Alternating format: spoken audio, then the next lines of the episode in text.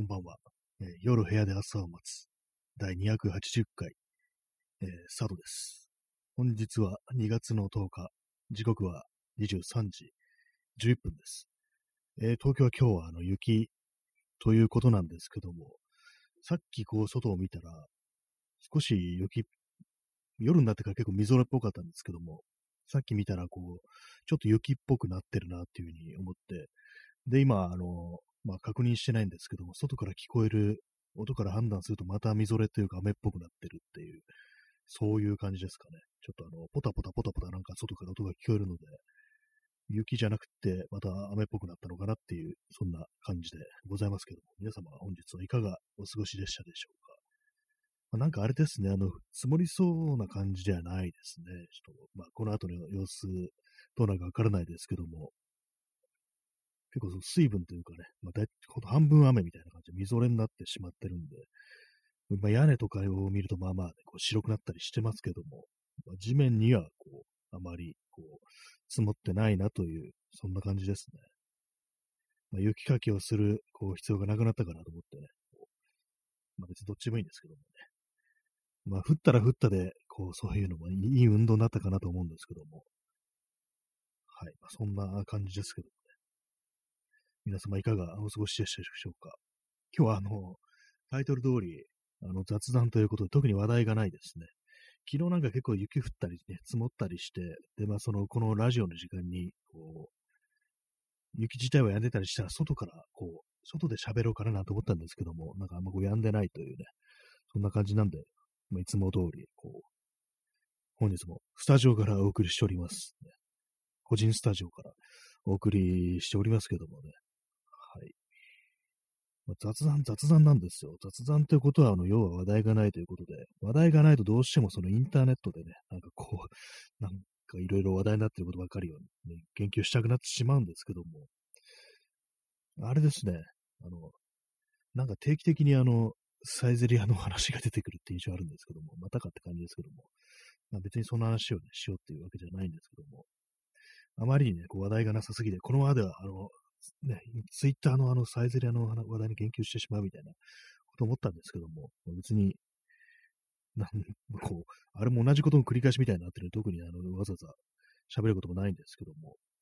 あの、昔、昔というか今もあるんですけども、なんかあの、シズラーっていうファミレスがあって、で、まあ私行ったことないんですけども、あの、サラダバー、ちょっとあの、お値段がね、他のところより設定高めだけど、その結構割と豪華な感じのサラダバーがあるなんていうね、話を聞いたことがあるんですけども、昔ね、あの、シズラが、なんかこうインターネット上の、上のの情報なんですけども、それもなんか0年代、0年代ぐらいにね、どっかで、こう、読んだような記憶があるとあれなんですけど、昔あのなんかシズラのね、お店の店員さんが非常になんかフレンドリーで、なんか、当たり前のように、こう、タメ口を聞いてきたっていうことを、なんか昔のインターネットで読んだことあるんですけど、本当なんでしょうか？さっき、なんかこう、検索してみたんですよ。シズラータメ口で。そしたら、まあ、なんかそれっぽい情報とかほとんどなくって、で、わずかになんかこう、昔20年ぐらい前に、こう、シズラでね、バイトしてたっていう人が出てきて、それはなんか結構その、割となんかお客さんにフレンドリーにね、行かなきゃいけないっていう、なんかそういうような、ね、感じの方針でやってたみたいなこと、証言があったんですけども、それぐらいですね。なんか私がその昔読んだ、そのね、シズラーのお店のね、こう、店員さんのこう、積極態度っていうのも、本当になんか友達と喋るみたいな感じで、こうなんか接してたなんていうね、話を、ね、読んだことがあるっていうあれなんですけど、実際どうなんでしょうか。まあ、私行った、一回も行ったことないんでわかんないですけどもね。はい。こんな感じ。本日はファミレストーク100連発という感じでお送りはしない、していかないですけども。よく知らないんで、ね、そんな、外食自体あんましないからよくわかんないんですけども。どうなんですかね。タメ口の店員さんっていうものはね、こうあれです。いろいろいますけども、なんか年配のね、こう人とかがこう若い、ね、こう、ね、こうお客さんにこう、親しげに話しかけるなんていうね、まあ、文化もあるんでしょう。ただ友達みたいな感じでね、普通に話しかけてくるっていうのはなかなか面白いかなというふうに思うんですけども、どうなんですかね、まあ、外国のことよくわかんないですけど、なんとなくね、海外ってそういうのなんかこう砕けた感じって、そんなイメージありますけども、今そういうの味わえるとなると、あれですかね、あのケバブ、ケバブ屋さんなんか割となんかそんな感じで親しげにこう語りかけていくっていうかね、ちょっとあの笑いを取ってくるみたいなね、そういう店とかね、新大久保のね、なんかケバブ屋さんとかで、なんか結構、割と気さくな感じのね、なんかお兄さんとかいたりしますね。なんか結構ね、軽い感じで、あれ？大盛りにしちゃいけないの？みたいな感じのね、ことをね、なんか言ってくるっていうね、感じのとこを目撃したことはあったりしてね、私もなんか一回ね、買った時になんか、なんか関西弁のなん人で、関西弁のお兄さんでなんかね、大きにとかなんか言ってるね、人とかね、いたりしましたね。あんまこう、日本のお店とかでそういうのでの感じを出すことはもう本当なくなったっていうか、それこそ昔の本当なんかおじいさんとかがやってるお店とかだったらね、そういうのもあるかもしれないですけども、普通のね、感じのところではまあ、まあ、当たり前のようにこう、敬語でもってね、接客をするなんていう感じになってますね。は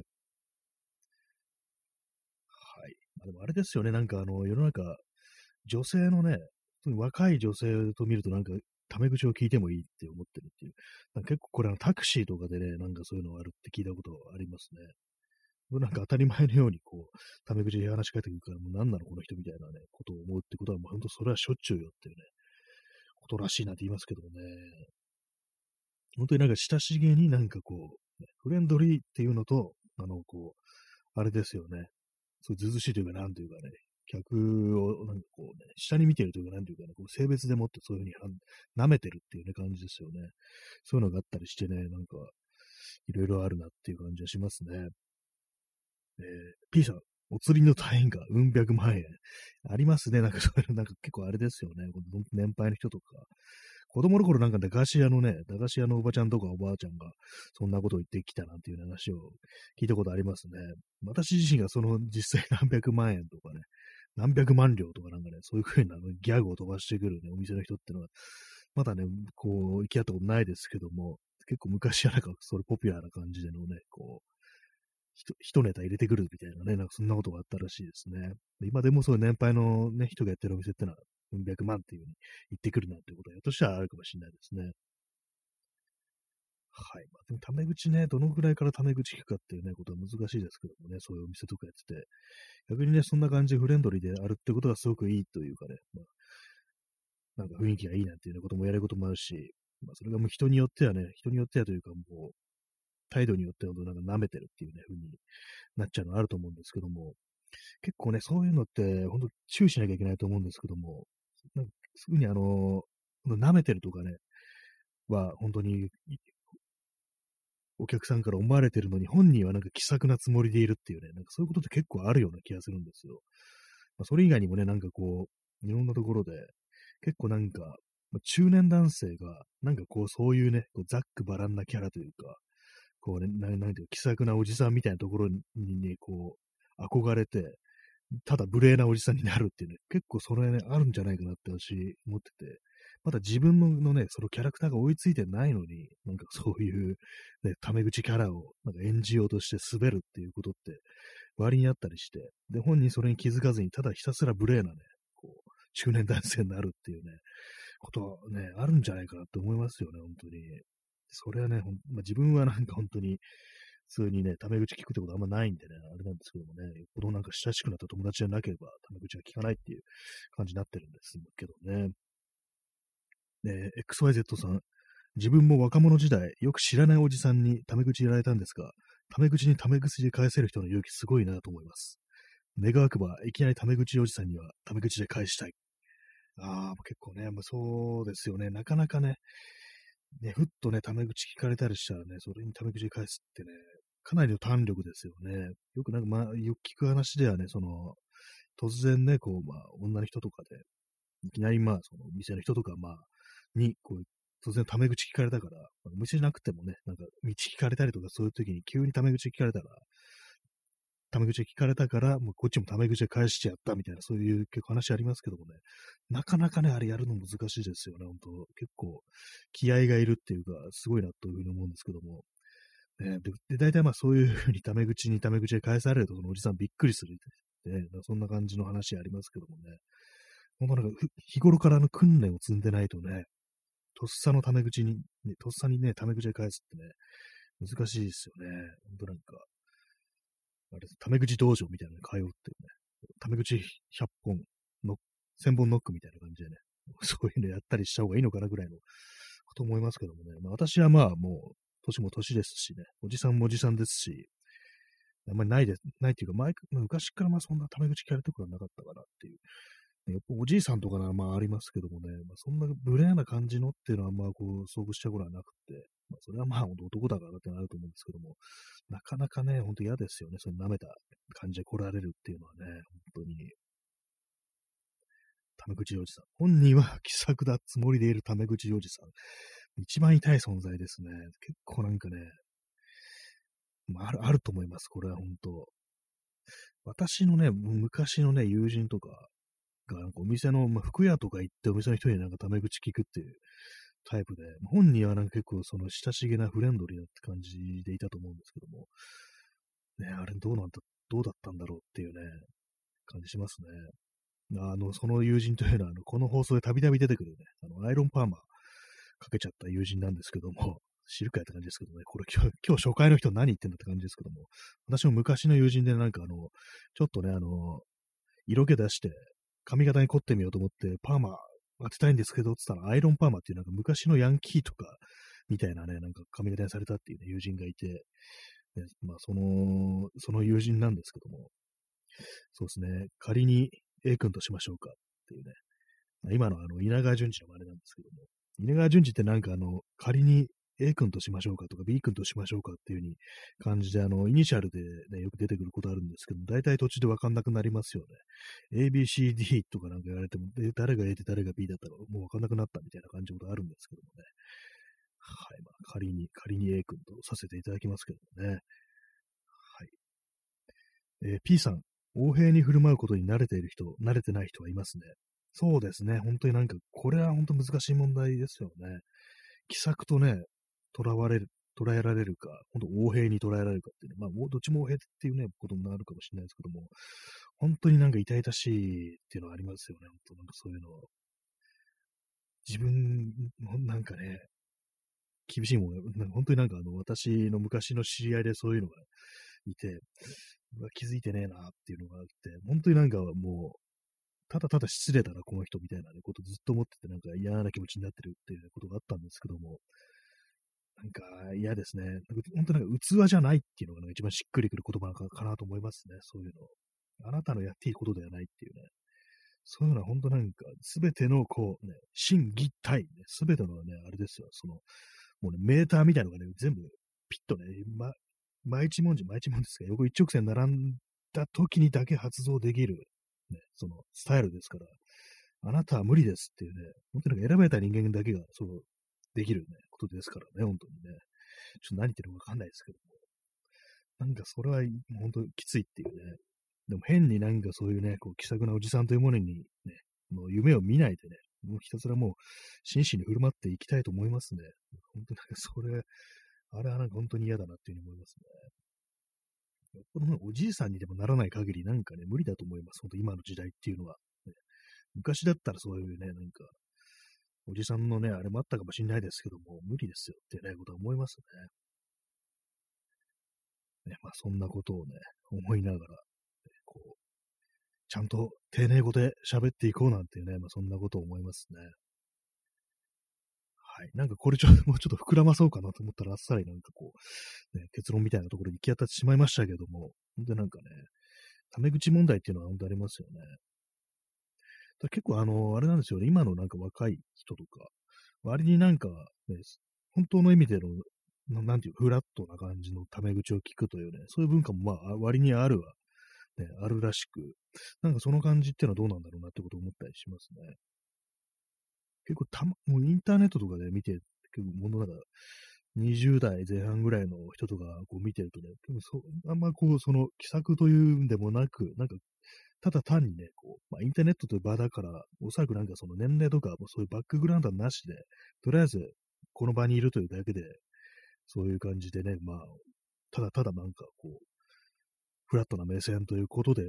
なんか普通にタメ口を聞くっていうね、なんかそういう光景もあったりして、それはそれなんかちょっとなんか面白いのかななんていうふうに思ったりしますね。で、まあなんか若い感じのね、20、10代、20代前半とかなんかそのぐらいのね、年の人たちですね。え、P さん、えあ、気さ、あ、あ、気さくな王子さん、あ、気さくな王子、あ、これ、あ、変な王子さんですね。あ、気さくな王子さん。ちょっと難しいですね。これメロディーが。あ、変な王子さんっていうね。ハイサイおじさんですね。元ネタはね。あの、木梨小吉のハイサイおじさんっていうね。まあ、あのあるね、こう、なんか女遊びの激しいおじさんがいて、こう、それでね、奥さんを、奥さんっていう、パートナー、妻、妻をね、なんかこう、精神的に追い詰めてしまいね。で、結果、その、ね、その妻が、娘を殺してしまったなんていうね、なんか実際のね、こう、事件だなんて話を聞いたことがあるんです。本当にそういうことがなんかあったって話を聞いたことがあるんですけども、で、まあそのおじさんが、それからまあ叫びたりになってしまいっていうね。で、その人のことを歌にし、木梨小吉が歌にしたっていうね、それがそのハイサイおじさんの元ネタ、元ネタって言ったらあれですけども、なんか、まあ、その曲が作られるにっていういきさつっていう話を聞いたんですけどもね、まあ、それをなんかあの、ね、元ネタにしたのが、あの、志村けんの変なおじさんですけども、その志村けんももうすでにこの世にいないというね、ことですね。はい、志村けんの話でした。志村けんじゃないですね。気さくなおじさんは、ね、結構ね、ちょっとメロディー的なちょっと難しいですね。なんか、変なおじさんと、気さくなお、気さくなおじさん、ね、なんか 妙に難しいですね。これ口に出してみると簡単そうで。ね、まあそういう気さくなおじさんをね、無理に振る舞うことはやめていこうっていうね、そんな感じですね。本当になんかあの、ね、いますからね、なんか結構その、あれなんですよね、よく店員さんに、あの、タメ口を聞くっていうことがね、あの、まあ、そのね、恋人だとか、ね、こう、パートナーに、もうそれがなんか嫌だっていうようなことをね、結構ね、言われてるね、光景ってありますけども、ね彼氏がなんか店員さんにタメ口すごい嫌だったみたいな、そんなありますけども、ああいうのってこの何割かは自分はなんか気さくに振る舞ってるみたいなね、こう、フレンドリーに振る舞ってるって感じのね、自意識でもってね、こうやってるって可能性あるんじゃないかなと思うんですけども、まあそういう、まあその感じが通じると思ってること自体、まあかなりね、こう、ちょっと問題ありだっていうね、普段からなんかそういう感じでね、担任をなんかこう、に対して無礼に振る舞ってんじゃないかなっていうことはね、ちょっと思ったりしますね。あれあれは本当にちょっと、年取ったらああいう風にならないようにね、したいですね。年取ってもちょっと丁寧な感じでいかないとっていうね、本当自分の器ってものがあるから、そこをね、ちょっとね、キャラクター、器ってたらなんかちょっとあれですけども、キャラクターみたいなのもちょっと見極めたいなみたいなことをね、少しね、思いますね。えー、P さん、ハイサイおじさん、沖縄戦でアルコール中毒になってしまった人をモデルにしたものらしいですね。なんか沖縄な、ね、沖縄小吉だから沖縄ってやりましたけども、沖縄戦のあれもあるんですね。なんか PTSD 的な感じっていうのもあるんですかね。なんか私のなんか聞いたのでは、なんかその、まあ、妻が、まあ、娘をなんかね、ちょっと殺し、殺害してしまったなんて、もうすごいな話ですけども、なんかそういうことからなんか、なったなんて話を聞いたりして、実際どっちなんですかね。あの、沖縄市っていうこともあってね、なんかやっぱり戦争というものがやっぱ暗い、ね、時代もあって、こう、暗い影を落としてるっていうのは、まあそういうのはありそうな感じしますね。しかしそんな曲をよくね、あの変なおじさんっていうね、ネタにしましたよね、志村けんも。ね、なんか、そこは、そこはなんかあの、ね、パロ、パロディというかなんというかね、そういうふうにするのもなんか気が引けそうなところありますけどもね。まあ、そんなね、感じで、まあ、我々も志村けんのいない世界にね、生きてるという感じなんですけどね。まあ、の変なおじさん自体、まあ大体シャレにならないですからね、あれもね。性犯罪者ですからね、考えてみるとね。あんなね、感じでね、なんかあの、腹巻きして、なんか捨ててこみたいな格好してね、ピンクの捨ててこってどこに売ってんだろうと思いますけどもね、あの感じの。はい、まあ、志村けんの話でしたっていうね、感じなんですけどもね。ハイサイおじさんの、何の話がここに行ったんだろうと思いますけど、そうあそうですね、気さくなおじさんから、そういう話ですね。まあ、タメ口を聞くというね、ところから。まあ、元はファミレスの話でしたね。そういえば、シズラーがなんか昔あのフレンドリーな接客というものをなんか方針にしてて、で、なんかね、お客さんにまあ友達に語りかけるみたいにね、こう、喋ったというなんか、ことを昔ネットで読んだような気がするって非常になんか甘い、曖昧なところがね、こう、始まった話なんですけども、なんでファミレスかっていうとなんか、あれですよね。サイゼリアになんか、デートの、あれでなんかサイゼリアを選ぶとなんかどんどんこのとか言ってね、なんか、ま、結構もうほんと何度目かの、何度目かのサイゼリアネタみたいな感じですよね。インターネットにおいては。まあ、別にそ、まあ、それはどうでもいいんですけども。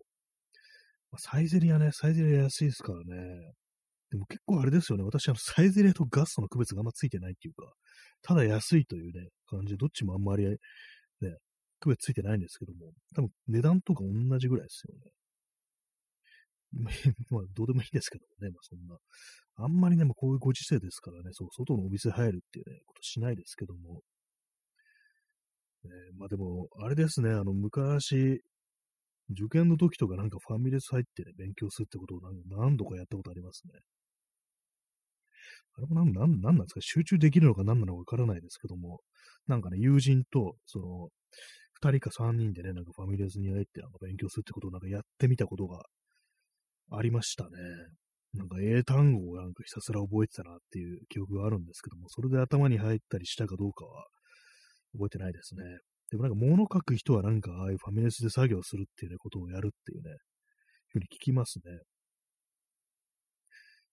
確かあの、なんかカフェみたいなところ行く行くよりかは、あの、ファミレスの方がいい気がします。カフェってなんかあれですよね。あの、席がなんか近いですよね。なんかああいうところって。隣の人がなんか思いっきりなんかこう自分、まあ、パソコンで作業してたら、パソコンの画面、画面とか思いっきり見えるよね、みたいな、なんかそんなところでね、こう、ああいうなんかいろいろ作業してる人見るといいのっていうようなことを結構思ったりするんですよね。丸見えの状態でなんかそういうようなね、作業していいものかなってことを割と、まあ、思ったりね、するんですけども、どうなんですかね、ああいうのも。ああいうとこに比べたら、まあ、あのファミレスの方がプライバシーは守られるっていうね、そんな気がするんでね。よく漫画家がなんかファミレスでネームをやるっていうね、なんかそんなありますけどもね。なんかあれですよね、なんかネームって不思議な言葉だなと思うんですけども、なんか多分あれ、セリフとかですよね、ストーリーとかでなんか登場人物が何を話すかとか、なんかそんな、ね、そういう物語の筋みたいな、なんかそんなことだと思うんですけども、なんかあれをネームっていうのがなんか非常になんか奇妙な感じがして、全然こうね、しっくりこないなっていうことがね、まああるんですけども、まあ皆さんはもうね、ファミレスでこう作業してくださいっていうね、ことでね、私もあのファミレスでこのラジオを、中継しようかなと思うんですけども、やってたらもうかなりおかしなやつですよね。まあでもいるんでしょうね。まあいるんでしょうね。つか確実にいますよね。なんかそういう飲食店とか行ってなんかその YouTube とかね、YouTuber とかなんか動画撮ってるっていうのありましたからね。まあ今いろんな、みんなあのスマートフォン持ってるから、要はすぐにね、こう動画というものを撮れるというね、そこをね、なんかこう、ありますからね。え XYZ さん、密なカフェだと、カフェっていいですね。ちょ昔っぽいあれいいですね。密なカフェだと、自意識過剰かもしれませんが、お互いがお互いを意識してる感を強く感じます。ああ、やっぱあれそうですよね。あの意識せざるを得ないですよね。これちょっと肩とか触れてんじゃないの？みたいなね、ことをね、思いますからね、もうこれはもうこの二人はもう交際してるんじゃないかみたいなことすら思うときありますからね、こんだけも近いってことはもう、これはもうそういうことでしょうみたいな感じでね、なんかこう、窓際のね、窓際の席から私はもう中をじーっと覗み込んでるときはまあ別にないんですけども、本当なんかね、これは密だみたいなことをね、こうまあ今あのコロナですからあれですけども、昔はありましたよね、そのコロナ以前ってものは。近すぎんだろ、これみたいなね、こと結構思ってたりして。どうなのやっぱり、まあ、意識じゃしますよね。思いっきりほん、本当になんか数センチぐらいしか空いてないね、こう、ね、ところとかありますからね、ああいうの。私、あの、まあ、この話すみません、2回目ですけども、某居酒屋、某、某指紋屋という、某じゃないっていうね、指紋屋に行った時に、座敷、すみません、今座敷しか空いてないんで座敷いいですかって言って入ったんですけども、それがなんかすごい、まあ、狭い、狭くって、で、まあ、座敷なんで、座布団ですね。あの、掘り方ごたつみたいになってる感じじゃなくて、普通に本当まあ、ね、床に座るっていう感じなんですけども、そういうところでもって、あの、非常にまあ、一つ、一つの席がね、こう狭いって言われてね、なんか一応なんかね、テーブルみたいなのがあるんですけども、これもお膳かみたいな感じの、本当になんか限界ギリギリのなんか小ささのテーブルみたいなのがあって、そこでね、まあ、友人と行ったことがあるんですけども、まあ、そ、まあそれ、ほんと近くって、近い、狭すぎてあれなんですよ。あぐらかくのもきついみたいな感じになって、もう正座で、正座で飲んでるみたいな、そういう状況になって、で、隣の人すっごい近いし、これなんかどっかでこういうのあったなと思って思い出してみたら、あの、お通夜なんですよね、それ。お通夜、お通夜こんな感じだった、みたいな感じで、お通夜しかもお寺とかじゃなくて、あのね、家でね、自宅でなんかその、お通夜というかなんか葬儀やって、お坊さん来てもらって、あんまね、広くないもんですから、みんなも親戚事情、思いっきりほんと密も密っていう感じで押し込められてね、なんか、それやった時のこと思いましたね。でも確かね、あれ、もう祖父祖父がね、亡くなった時に、なんかあの、田舎のね、家でね、なんかそんなことになったんですよ。思いっきり狭いね。6畳間に親戚事情もぎゅうぎゅうに詰められて、ってことになりましたね。まあ、それ以外になんかあの、ね、こう、部屋が、あの、ちょっと微妙な感じで2階とか、あの、あと、まあそうなるとキッチンとかになっちゃうんで、でも本当になんか60間しかなくって、もうものすごいね、ギリギリの限界の状態で なんかもう押し込まれたの感じをね、これあのお通夜の席だっていうね、ことをね、その下屋でね、思い出しましたね。下屋でお通夜やってたっていう、そんな感じでしたけども、その時もさすがにね、こう、友人もお互いにね、ここれ狭いね、みたいな感じでしんどくなって、あの、一杯飲んでももう、すぐ出るっていう感じしましたね。あれはもうなんか葬式だったなっていうね。なんか、あらしんどかったですね、本当に。な何の葬式、何の葬式だよ、これは、みたいな感じでね。正正座で飲んでるっていう感じですかね。本当は正座苦手なんですよ。正座どころか私、あの、あぐらかくのも結構苦手で、できるだけ椅子に座りたいっていう感じなんですけども、本当に、体が硬すぎてね、なんか、あぐらでもね、痺れてくるんですよ。そういうのもあるんでね、なんかもう、何だったのかな、あれって思いますね。結構たびたびね、なんかもうそれだけじゃなくて、もう何回かそんなようなことってあったりして、うわ、攻めな、ここみたいなね、一人になると、あの、だんだん足がつってくるっていうのありますからね。なんで酒飲んでて足がつらなきゃいけないんだみたいなことが、まあ、あるんですけども、結構ね、あの、中央線沿いはそういう店多いです。なんか、こう、狭すぎるっていう感じでね、こう、だんだんだんだん足がしびれてくるっていうね、そういうね、店は嫌ですね。それだったら本当なんか外で飲んでる方がいいですね、本当にね。はい。